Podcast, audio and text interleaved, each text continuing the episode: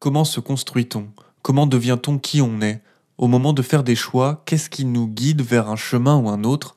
Parfois, tout est limpide, c'est tout droit, et puis un jour, quelques mots font l'effet d'une onde de choc, mais il est encore temps de tout changer. C'est l'histoire d'Inès, Rupture, épisode 8. Bonne écoute.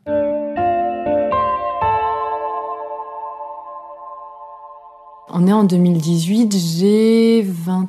euh, Ouais, c'est ça. Je suis pas, je suis pas très très loin de la trentaine. Je suis clerc d'avocat en cabinet d'avocat, donc euh, je suis un peu dans l'ombre. Et euh, en fait, ce qui s'est passé, c'est que j'ai fini mes études de droit.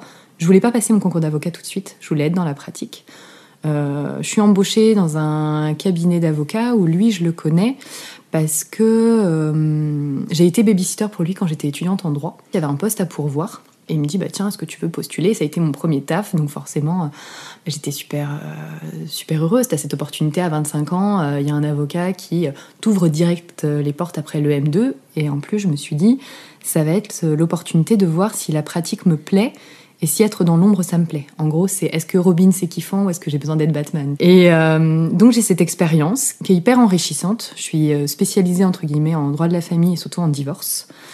Donc euh, des histoires de vie hyper euh, hyper prenantes. Je me rends compte qu'il y a une part de frustration parce que euh, si j'interagis beaucoup avec les clients, je vais pas plaider. Donc ça m'a motivé une première fois à passer le concours. Je le rate. Et à un moment, je me dis allez, faut vraiment passer la seconde. Donc je retente. Donc je le retente. Faut savoir que les épreuves sont en septembre. Donc souvent l'été c'est compliqué. T'as envie de profiter et en fait il faut se mettre à bosser. Mais je suis motivée parce que je l'ai raté une première fois, que ce cabinet, euh, je m'y investis, que j'ai vraiment envie de voir mon nom sur la plaque, le secteur droit de la famille ça me parle, je veux récupérer le pôle droit de la famille. Voilà, je suis un peu en mode, je suis chargée de t'aider aussi en même temps. Je suis en mode, euh, on y va parce que ça vaut le coup, j'en ai envie. En plus, ça, hum, je suis, euh, je suis un peu une carriériste, c'est-à-dire que j'ai un chouette appartement sur les quais, j'ai une vie sociale euh, développée, mais pas trop parce que euh, je bosse beaucoup. En plus, il y a les TD à côté, donc voilà, je suis pas. je, suis, je suis un cliché quelque part et en même temps, je suis pas la nana en couple avec un projet enfant. Je suis vraiment la nana qui va devenir avocate, quoi. Et à un moment, j'ai un coup de mou. On est au mois d'août parce que bah voilà, t'en as marre. En plus, il faut bah le soir quand tu rentres, eh ben, faut réviser, etc.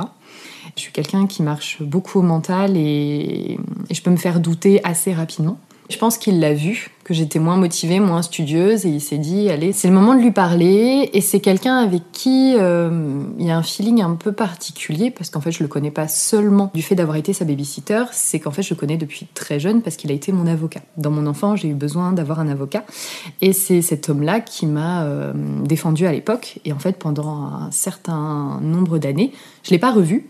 Et en fait, c'est un jour en étant au, au tribunal en tant qu'étudiante où je le revois, on reprend à tâche et il prend mes coordonnées et il me propose d'être babysitter. Ah, il connaît, il connaît bien ma vie. Du coup, pour les côtés un peu moins, un peu moins jolis euh, de ma vie, il, en tant que babysitter, il me, je pense qu'il apprend à me connaître et il arrive à me cerner rapidement.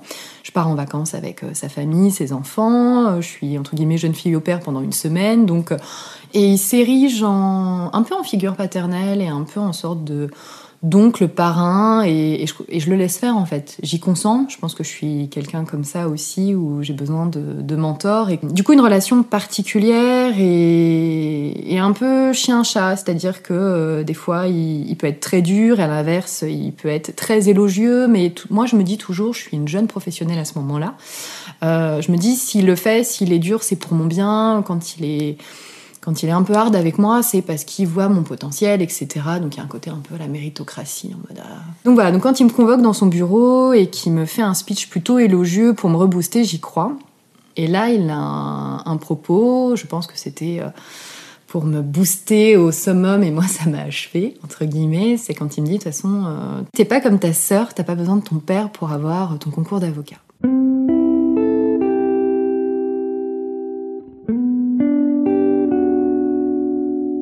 Savoir que moi, je ne connais pas mon, géniteur. On peut pas parler de père, on va parler de géniteur.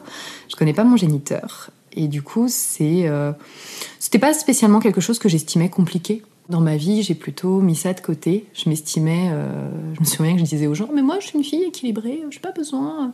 J'ai ma maman qui m'aime pour deux. Enfin voilà, j'avais déjà un discours très formaté euh, enfant, donc je pense que je mettais ça euh, dans une petite boîte en me disant, c'est pas très important.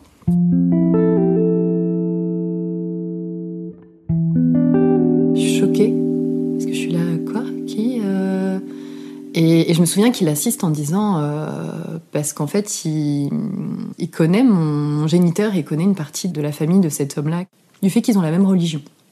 Du coup, à la synagogue, ils se, ils voient, etc. Donc pas mon géniteur qui vit en région parisienne.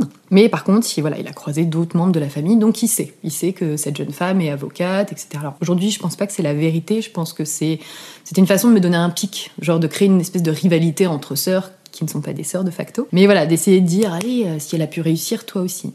Et en fait, je me souviens que je, je sors de là, et là, ça monte. Ça monte en, émotion. J'allais déjeuner chez ma grand-mère une fois par semaine à cette époque-là. Je me souviens que je prends la voiture, je me gare, et je m'effondre. Mais je m'effondre, mais comme si... euh, je sais pas, c'est, alors c'est bizarre, mais euh, la sensation, par exemple, quand t'as ta première euh, rupture amoureuse, il y a une partie de toi qui meurt tellement je pleurais. Je, pleurais tellement que ma grand-mère est sortie, elle m'a vue, elle a cru qu'il était arrivé quelque chose à ma mère. Tellement j'étais en. Mais vraiment des pleurs, quoi. On n'est pas juste sur ça coule. Et elle me dit, mais qu'est-ce qu'il y a? Je fais, non, non, mais rien, rien. Parce qu'en plus, voilà, j'avais pas envie de parler de ça, euh, etc. Et en fait, ça a été euh, le choc parce que euh, en fait j'ai eu une montée de colère envers cette jeune femme que je ne connais pas et j'ai pas pu m'empêcher je me souviens je me suis dit euh, je l'ai insultée dans ma tête en disant euh, elle a mon père et elle a mon métier.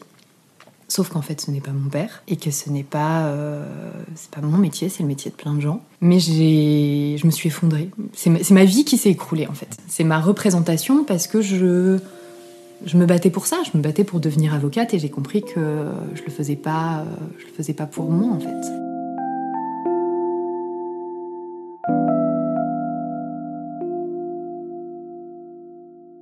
Moi, j'ai pas, euh, pas les, versions, les versions de tout le monde. Du coup, j'ai que celle de ma maman. Mais en gros, que c'est une histoire d'amour qui n'a pas abouti du fait que quand elle lui a annoncé qu'elle était enceinte, ben lui, il voulait pas, euh, voulait pas être père. Donc voilà, moi c'est euh, grosso modo ce qu'elle m'a expliqué en me disant voilà, ton géniteur était pas prêt à devenir à devenir père. Ma maman voulait garder l'enfant et du coup, bah lui, lui il est parti. Enfant, je me suis construite avec ça. Bon, déjà, j'en parlais pas beaucoup. Et en plus, moi, dans ma tête, je m'imaginais euh, qu'en fait, en renonçant à moi, entre guillemets, qu'il avait renoncé à la parentalité. Je pensais que voilà, c'était vraiment. Moi, je m'étais pas imaginé qu'il ne voulait pas d'enfant avec cette femme-là. Moi, je me suis imaginé, il en veut pas tout court ou trop jeune, euh, trop jeune pour être père. Enfin, vraiment, moi, j'imaginais. euh, un peu plus vieille, j'imaginais quelqu'un qui sortait avec, voilà, qui vivait sa vie d'homme, etc.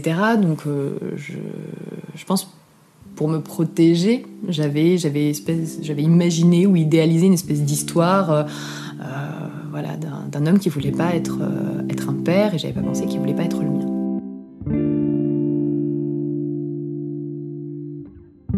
Je suis chez ma mamie, je tente de manger.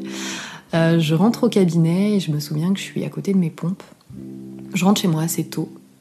Et là, je, je continue à m'effondrer et j'ai vraiment cette colère en fait. Cette colère et, en même temps de la panique. De la panique de dire mais du coup je, suis quoi? Je suis quoi et je fais quoi? Ça fait des années que je, je bataille pour ça parce fois que parce que j'ai commencé par médecine, du coup médecine euh, et euh, ça l'a pas fait. Et après, euh, voilà, fac de droit, et après, ça a été euh, première année de droit, je vais être avocate, et, et j'ai enchaîné mes 50 droits. Après, là, ça faisait déjà 2-3 ans que j'étais en cabinet. Et je me suis interrogée, parce que j'ai même eu cette phase où je voulais être médecin. Finalement, pourquoi je voulais être médecin? Pourquoi je voulais être avocat? Et à ce moment-là, j'étais suivie, donc, euh, j'étais suivie par une psy, et j'étais suivie par un sophrologue. Et, euh, et en fait, j'en ai beaucoup parlé avec eux.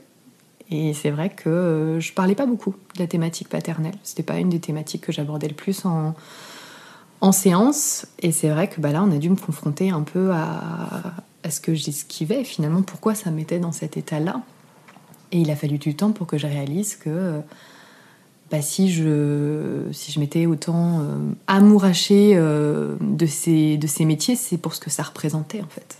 Pour l'espèce d'image publique, l'image notable comme si c'était pour, euh, pour avoir un sorte de CV de fille idéale, en disant, voilà, entre guillemets, si, si je retrouve cette personne, et ben quelque part c'est plus sexy, entre guillemets, euh, d'être médecin ou avocat, ou à l'inverse, s'il vient me chercher, euh, bah, peut-être qu'il sera fier de savoir que sa fille, entre guillemets, est, médecin ou avocat. Ça m'est souvent arrivé de faire ces vœux-là en disant, bah tiens, si je suis sage ou si j'ai des bonnes notes, bah, j'aimerais bien que mon papa vienne me chercher. Mais pas pour, pas pour m'enlever à ma maman, mais ouais, viennent à ma rencontre en fait. Je pense qu'il y avait un côté un peu, euh, un peu chevalier qu'elle est, qu'elle est arrivée, etc. Donc euh, il y avait ça, ou, dans les vœux d'anniversaire, enfin des trucs un peu comme ça, où, j'espérais peut-être qu'un jour il, ouais, il viendrait, viendrait à ma rencontre quoi. Et puis à Doge, j'ai eu cette envie en étant en pleine construction. Et je, me souviens que j'avais, j'avais eu envie, envie de ça. Et j'en avais parlé à ma mère, et ma mère, et c'est drôle parce que finalement j'avais déjà une brief de piste, mais que j'ai j'ai dû un peu euh, mettre de côté. Quand ma mère m'avait dit mais tu sais si tu vas à sa recherche euh, peut-être que tu vas chambouler euh, sa vie la vie de sa femme la vie de ses enfants ta vie la mienne. En fait j'avais je pense qu'elle l'a pas fait à mal mais moi je me souviens qu'ado ça m'a fait porter une responsabilité en disant bah non non en fait je vais pas tout foutre en l'air et je peux pas te dire pourquoi. J'ai occulté ce côté femme enfant non, non, j'étais là en mode, non, non, moi je l'imaginais, euh, sortant avec euh, des nanas de 25 ans, vivant sa vie en mode euh, un peu cliché, quoi. Et du coup, j'ai tout mis ça de côté, vraiment, en mode, non, mais je vais bien. Et je pense hein, qu'on peut aller vraiment, vraiment bien, même si on n'a pas connu ou son papa ou sa maman. Et surtout que moi, j'ai eu la chance d'avoir une figure paternelle de dingue. Du coup, ça allait. Et c'est vrai que mon grand-père est décédé, et je pense que ça a commencé à. Bah, c'était ma figure paternelle, donc du coup, je pense qu'il y a inconsciemment des choses qui sont, qui sont débloquées, et cet élément-là, donc cette, euh, cette espèce de, de révélation, puis surtout les mots, ta sœur, ton père, bah non, c'est pas ma sœur, c'est pas mon père, et, et en même temps d'avoir une colère, mais comme je pense on pourrait avoir pour son frère ou sa sœur, en disant tu m'as piqué mon jouet, bah là, elle m'avait piqué, piqué mon taf, et en plus. Bah, la place était prise. C'est-à-dire que l'image de la, fille parfaite, et juive, et avocate, et aimée de son père, bah, la place était prise en fait.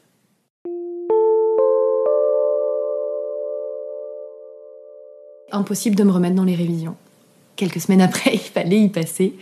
J'y suis allée, mais je le savais que c'était c'était loupé. Et je me souviens, je sais plus à quel moment exactement, je me souviens être au volant de ma voiture et de me dire mais je sers à quoi? J'ai quoi comme fonction? Et je me souviens en avoir parlé à une amie qui m'a dit, mais en fait, t'es pas un mixeur, t'as pas des fonctions, en fait. Tu es. Et j'ai eu une grosse interrogation sur justement qui on est, comment on se définit. Enfin, je sais que je sondais beaucoup les gens autour de moi en disant Mais toi, tu te définis comment Mais moi, je me définis pas. En fait, Inès, je suis. Ah, ok, d'accord, super. Donc, il y, a eu, y a eu ce premier, ce premier élément-là, le fait d'avoir euh, voilà, raté le concours d'avocat. Et en fait, petit à petit, je l'ai senti que euh, ben, ça me plaisait plus en fait.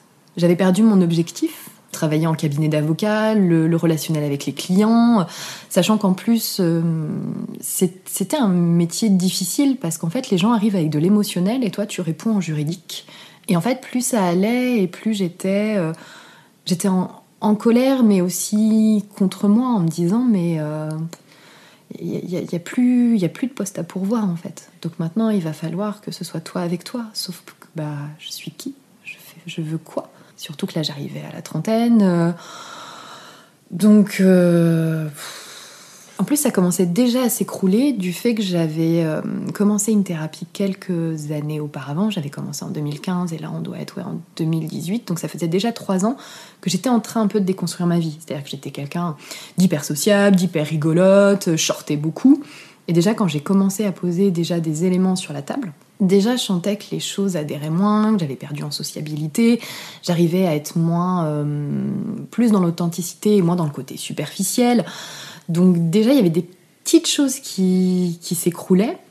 Et là, on était au cœur du cœur. C'est-à-dire, bah, qu'est-ce que tu veux faire de ta vie, vu que c'est plus euh, plaire à quelqu'un?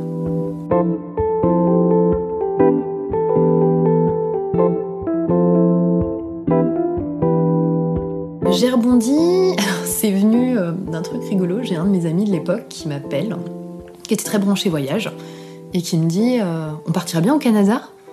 Et moi je, moi, je prends ça en mode, euh, vas-y, on prend des vacances d'été. Je dis, bah carrément, on se redit. Euh. Et je lui dis, bah tu voudrais quelle période? Il me dit, non, mais tu comprends pas, Inès. Euh, moi, je veux partir au Canada. Et je veux que tu partes avec moi, et je veux qu'il y ait un autre pote qui parte avec nous. On part, quoi. Et moi, je me souviens lui avoir dit ah non, non, mais, mais ça va pas, moi je pars pas, mais je peux pas partir comme ça, mais ça se fait pas. Enfin, une vraie pétocharde, quoi. Et je me souviens en avoir discuté avec une de mes collègues à l'époque, où je lui raconte ça, tu sais pas ce qu'il m'a dit. Et elle me regarde, elle me dit mais qu'est-ce qui te retient ici? Et là, je me suis sentie vraiment con en disant mais en fait, il n'y a rien. Il n'y a rien parce que les gens que j'aime, bah, je les aimerais toujours. On parle de, partir au Canada, pas de pas d'aller y vivre indéfiniment. J'ai pas de mec, pas d'enfant, pas de prêt et, et, de me dire au pire un taf ça se quitte. Et à l'époque je faisais de la natation et à un moment j'ai une espèce d'électrochoc pendant que je nage où je me dis mais euh, ah, mais si je pars il me faut de l'argent. Ok bah comment je peux faire pour trouver de l'argent? Bah, il faut que je quitte mon appart. Ah mais je vais aller vivre où? Ah bah ma grand-mère, elle a une immense baraque. Je vais lui demander si je peux pas vivre avec elle une année, comme ça je mets de l'argent de côté. Ok. Et puis bah en même temps, euh, ouais, j'ai très envie de voyager. Ah mais du coup, faut que je quitte mon taf. Parce qu'en même temps, le droit, j'aime pas ça. Moi, j'aime plus ça. Non, ça me fait chier. Ouais, ok. Et je sors de là, et en fait, je suis passée de l'état de oh, c'est pas possible, c'est pas possible, c'est pas possible à mais en fait, si, c'est possible. C'est carrément possible. Et en fait, je donne mon préavis d'appartement en avril 2019. Ouais, c'est ça, en avril 2019. Euh, je fête mes 30 ans en, juillet. Je déménage euh, fin juillet. J'en parle pas. Enfin, mes amis le savent, mais au cabinet, ils le savent pas que je déménage. Et en fait, on a une vague de départ au cabinet. Donc en plus, la charge de boulot s'intensifie. Je me retrouve avec plus en plus de charges de travail, pas forcément la reconnaissance qui va avec, notamment financière. Et je sens que ça monte. Je sens que ça monte, ça monte, ça monte. Et euh, il y a même des discussions avec les clients où je me souviens que j'ai euh, le casque sans fil. J'ai une cliente qui demande une prestation, qui me dit oui, euh, une prestation compensatoire de tant de milliers d'euros. Et moi, je, pète un plomb. Je lui dis non, mais le mariage, c'est pas une institution satisfaite ou remboursée. Enfin, je, fais plus la promo de mon truc en fait. Je deviens sans filtre en me disant mais réveillez-vous quoi. Vous avez travaillé toute votre vie. Oui, bah vous êtes plus heureuse. Bah cassez-vous quoi. Mais quel droit il faudrait qu'il paye voilà. Moi, j'étais censée dire, ah bah oui, on va étudier ça. Bon, vous aurez peut-être pas ce montant-là, mais on va faire le maximum. Non, non, j'étais là, mais yolo, enfin, ça suffit. Euh, vous êtes pas heureuse, bah cassez-vous, quoi. On va pas réclamer de l'argent à quelqu'un, quoi. Et je devenais, euh, je prêchais plus pour ma paroisse, et en plus, j'étais même plus convaincue parce que j'avais perdu l'essence de mon envie. Mon envie était vraiment plus là. Et, euh, je me souviens, vraiment le, déclic, ça a été. Euh, il y a un dossier, parce qu'il y avait plein de dossiers partout, il y a un dossier qui me tombe mal rangé, qui me tombe sur le coin de la tête. Et là, je prends les, je prends les papiers je les balance et euh, meuf pète un plomb en disant ah, ça fait chier tout ça. Et je me souviens j'avais il y avait une stagiaire au cabinet qui me regarde mais choquée quoi. Parce que moi j'ai toujours été la nana plutôt diplomate. On va on va arrondir les angles. Qu'est-ce qu'on peut faire pour vous? Ah non non là j'étais brute de pomme. Ça me casse les pieds en a marre. Je, je, saturais en fait. Parce que bah concrètement ça me plaisait pas. Et ça me plaisait plus. Donc euh, je décide d'en parler euh, donc aux deux associés du cabinet. Je leur explique je leur dis voilà, le droit, pour moi c'est fini. Je veux plus être avocat. Je deviens, je suis même plus bankable pour vous parce que je commence à devenir euh, conne avec nos clients. Donc là, moi, je voudrais une rupture conventionnelle. Et là, pendant une heure, une heure et demie, euh, bah, je m'attendais pas à ça. C'est-à-dire que euh, mon patron me dit, bah de toute façon, si t'aimes plus le droit, bah tu t'en vas en fait. Mais moi, j'ai pas de cadeau à te faire. Et de toute façon, tu penses que l'herbe est plus verte ailleurs, alors que parfois on pense ça, alors qu'il n'y a pas alors la phrase exacte, c'est euh, Tu penses que l'herbe est plus verte ailleurs, sauf que parfois il n'y a pas d'eau, il n'y a pas d'herbe et on meurt. Et je me souviens que je suis partie, où j'ai pleuré en plus, parce que pour moi c'était très compliqué à l'époque, surtout qu'il y avait un relationnel particulier avec cet homme-là. En plus du fait que, euh, voilà, il y avait. Mais j'y ai, consenti à cette relation. Hein. Voilà, il y avait un espèce de de partenariat, une relation paternaliste, pas très saine, hein, mais euh, je pense que je m'attendais à autre chose. Je m'attendais en mode qu'il allait peut-être négocier, mais qui, ouais, qu'il allait m'aider en fait. Et je me souviens que je suis sortie de là, et en fait, euh, bah, c'était un trop plein. C'était un trop plein. En même temps, pour moi, démissionner, ça en était, c'était pas possible. Et euh, je suis allée voir le médecin parce que j'allais pas bien. Et c'était pas la première fois que j'allais pas bien, qu'il y avait déjà eu euh, des choses au niveau du travail. Et mon médecin m'avait dit Ok, mais euh, là, euh, va falloir vraiment lever le pied, quoi. Et, justement, j'étais pas encore prête à me mettre en arrêt. Je retourne au cabinet. Et en fait, dans la nuit, comme si j'étais passée en mode robot. Je suis arrivée, j'ai ouvert la porte de mon bureau, j'ai tout rangé. J'ai dépersonnalisé mon bureau, j'ai enlevé les dessins d'enfants, euh, j'ai enlevé euh, ma tasse à café, euh, j'ai enlevé mes crayons. voilà, j'ai vraiment j'ai supprimé, j'ai supprimé des dossiers qui traînaient, enfin pas des dossiers du cabinet, hein, mais j'ai vraiment fait le ménage. Tu sais, en grand, j'avais ma porte grande ouverte, hein, tout le monde pouvait le voir. Et je suis allée voir mes collègues et je leur ai dit, bah, moi je m'en vais. Ils m'ont dit, tu vas pas bien, voilà, pose-toi, mets-toi en arrêt. Et je dis, non, mais vous comprenez pas, en fait, je reviendrai pas. Et je suis allée voir mes employeurs, donc on était euh, midi, et ils m'ont dit bon appétit, moi j'ai dit au revoir. J'ai pas démissionné, en fait je me suis mis en arrêt. Il y a eu euh, un échange avec la médecine du travail parce qu'en fait il y avait d'autres choses qui n'allaient pas. Et le médecin du travail m'avait dit bah, on va essayer de voir si une rupture conventionnelle est vraiment pas possible, et sinon on verra pour une inaptitude. Et euh, bah, la rupture conventionnelle a pas abouti, l'inaptitude, ça a mis un temps fou. Et en fait, j'allais pas bien. C'est-à-dire que le tout cumulé et l'histoire professionnelle et le perso, tout se mélangeait, plus une petite crise de la trentaine. Hein. Euh, et, en fait, je suis partie. J'ai demandé l'autorisation à, la Sécu de partir à l'étranger et je suis partie euh, une dizaine de jours euh, à Londres. Et je retrouve une copine de lycée qui a monté sa boîte et qui est mariée à un joueur de poker pro. Il y a des discussions qui changent ta vie. Et eh ben, je me souviens de ce, ce soir-là ou cette nuit-là, parce que lui, il est rentré du casino, il devait être 2-3 heures du matin, nous on était encore en train de jacter. Et il m'observe, et justement, je parle du fait qu'en ce moment, ça va pas du tout, que je sais pas quoi faire, je sais pas comment comment partir. Et en même temps il y a de l'argent en jeu hein. une inaptitude il y a aussi des certains montants qui est en jeu. En même temps je suis pas inapte à faire mon poste. Il y a plein de, concepts euh, qui m'embêtent qui me tracassent.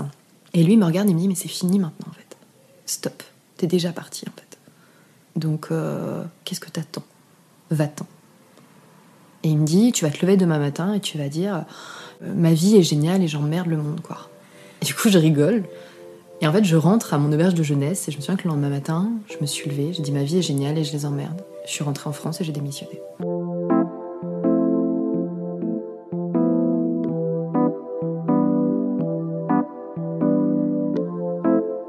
Je vais arrêter d'attendre. C'est-à-dire que j'attends plus qu'on vienne me chercher, J'attends plus qu'il vienne me chercher. J'attends plus à lui plaire. Donc je vais arrêter de postuler à une offre d'emploi qui n'existe pas. Et en fait, je vais m'intéresser à moi, qu'est-ce que je veux, de quoi j'ai envie, et je vais partir à ma découverte.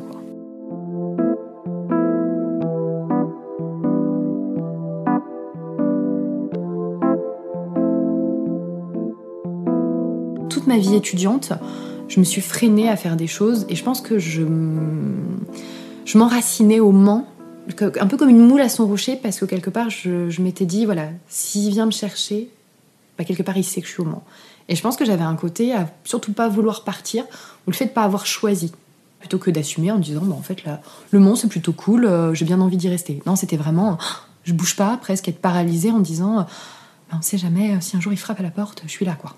Et en fait, je trouve, donc je démissionne en janvier, donc là on est en janvier 2020 et je trouve du boulot début février 2020. Donc je deviens collaboratrice parlementaire. Euh, et je trouve ça top parce qu'on est une petite équipe, euh, on est, euh, on est dans une maison, c'est hyper, hyper sympa et je sais que c'est pour six mois. Donc c'est parfait et je me dis, allez, à partir du mois d'août, on s'éclate. Bah, sauf qu'au mois de mars, il y a un petit virus qui a débarqué et qui a tout mis, qui a tout mis sous clé. Donc, donc voilà comment je suis passée de j'ai mon appartement, j'ai deux boulots, euh, je veux être avocate à tout prix, à euh, je lâche mon appart, je démissionne, je veux voyager et je veux savoir qui je suis et de quoi j'ai envie. En fait, j'ai réouvert un peu ma boîte de Pandore, c'est-à-dire que je me suis remis en phase avec euh, ce que j'adorais faire plus jeune, en fait, c'est-à-dire écrire, dessiner, narrer, compter, et de me dire en fait que cette part de créativité, parce que moi, vraiment, toute petite, je rêvais euh, d'être artiste, je rêvais d'écrire un livre, euh, je rêvais de, raconter des histoires. Moi, il n'y avait rien de plus qui m'émerveillait que écouter la voix de Marlène Jobert, et, moi, j'aurais adoré faire ça. Et de m'autoriser, en fait, à renouer avec ça. D'abord dans le, dans, dans, le perso, et en même temps, là, j'ai commencé un bilan de compétences, et en fait, ça me fait un bien fou.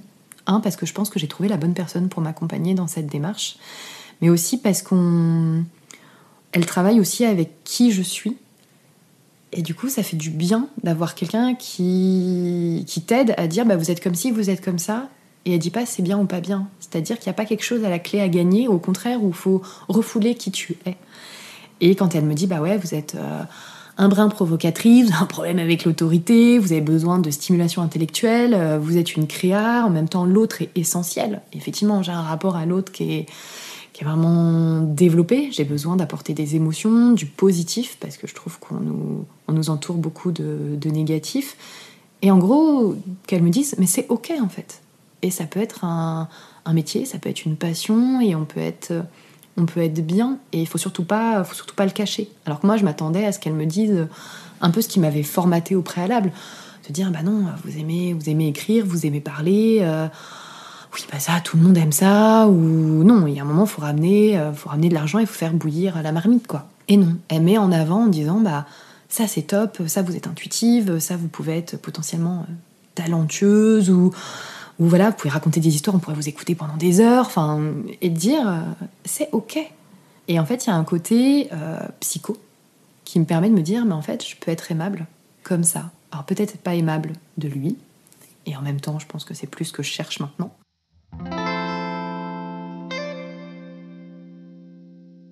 J'ai envie de le rencontrer. J'ai envie de le rencontrer, mais pour, euh, le voir et pour être vu aussi. Pour, euh, guillemets, que chacun assume l'existence de l'autre sans forcément en faire partie. En plus, euh, j'ai 32 ans, j'avais jusqu'à 28 ans pour établir ma filiation paternelle. Donc voilà, moi je cherche pas d'argent, je cherche pas d'héritage, je cherche pas quoi que ce soit, je cherche même pas à être dans sa vie. Mais en fait, c'est histoire de faire bah, une rupture une rupture et de dire bah voilà, moi j'arrête de courir après vous et vous vous cherchez pas à courir après moi.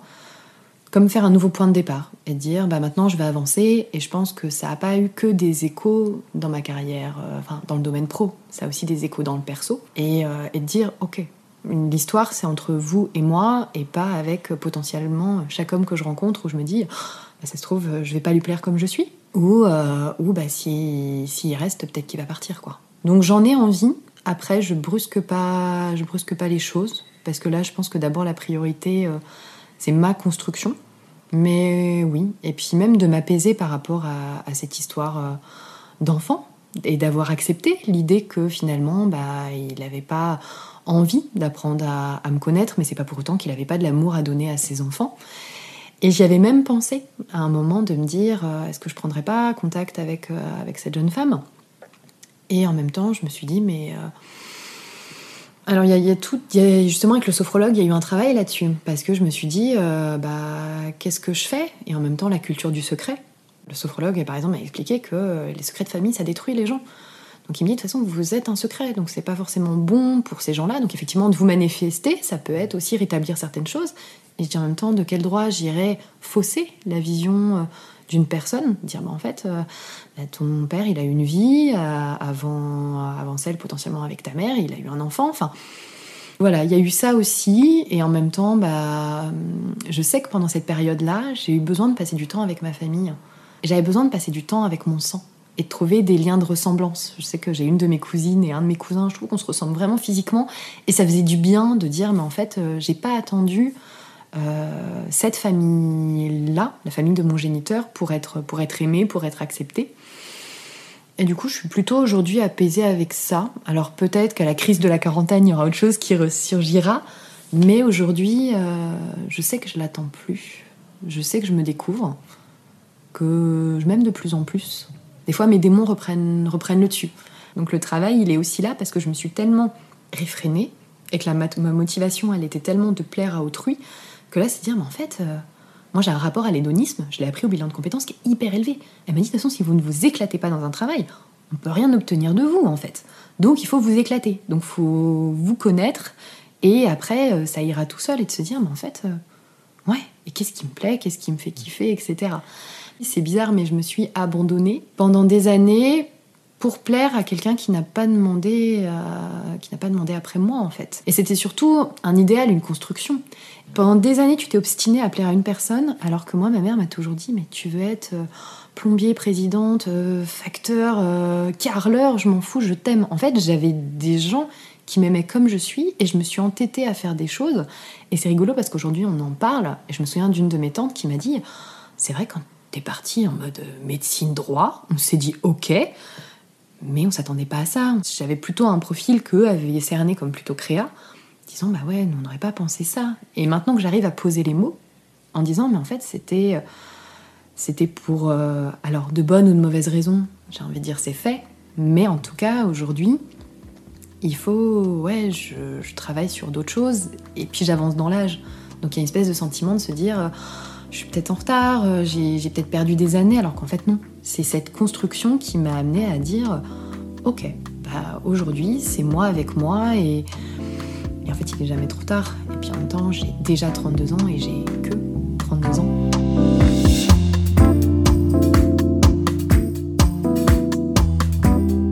Je m'auto-flagelle moins dans mes... Même si il y a des choses, c'est encore plus fort que moi, mais quand je pense à, quelque chose, ou même quand j'ai des idées de projets pro, par exemple, et je me dis, en fait, euh, non, mais je vais pas y arriver, ou c'est, vas-y, en fait, il n'y a, rien, y a rien à perdre, ou je suis plus, euh, plus douce avec moi sur certaines choses, de dire, euh, par exemple, j'ai passé ma journée à rien faire, c'est pas, c'est pas mal, tu vois, se dire, non, il faut occuper son temps, il, il faut, et remplacer par j'ai envie. J'ai envie de passer une après-midi à faire du dessin, retester l'aquarelle. C'est ok. Et c'est avoir une espèce de couche de, de douceur et plus seulement être dans de la performance, comme si j'étais à la fois euh, le, sportif qui s'entraîne et l'entraîneur en disant il faut qu'on gagne ce marathon, il faut qu'on la ramène la coupe à la maison. Et là de dire en fait euh, c'est toi avec toi, donc à la limite, tu peux pas faire, c'est ton problème. Mais il n'y a pas l'enjeu, il est, il est autre et je je commence à, le comprendre et parfois c'est hyper difficile en fait. Parce que quelque part, quand c'est pas toi ta priorité, c'est comme quand tu manges tout seul et que tu dis, mais en fait, euh, si je veux pas me faire à manger, je me fais pas à manger. Bah, si je veux pas prendre soin de moi, mais je prends pas soin de moi. En même temps, tu dis, ouais, mais en fait, tu l'as pas fait pendant des années, donc sois un peu ta star, quoi. Et, euh, c'est déroutant. Mais c'est fascinant et enrichissant, en fait, de partir à sa découverte et de se rendre compte que bah, ça soulage, en fait. Je sais quand euh, Marie du bilan de compétences me dit bah en fait ce qui, ce qui ressort c'est que vous êtes comme ci, comme ci, comme ça et que moi je me dis ok je suis plus obligée d'être un escroc quoi.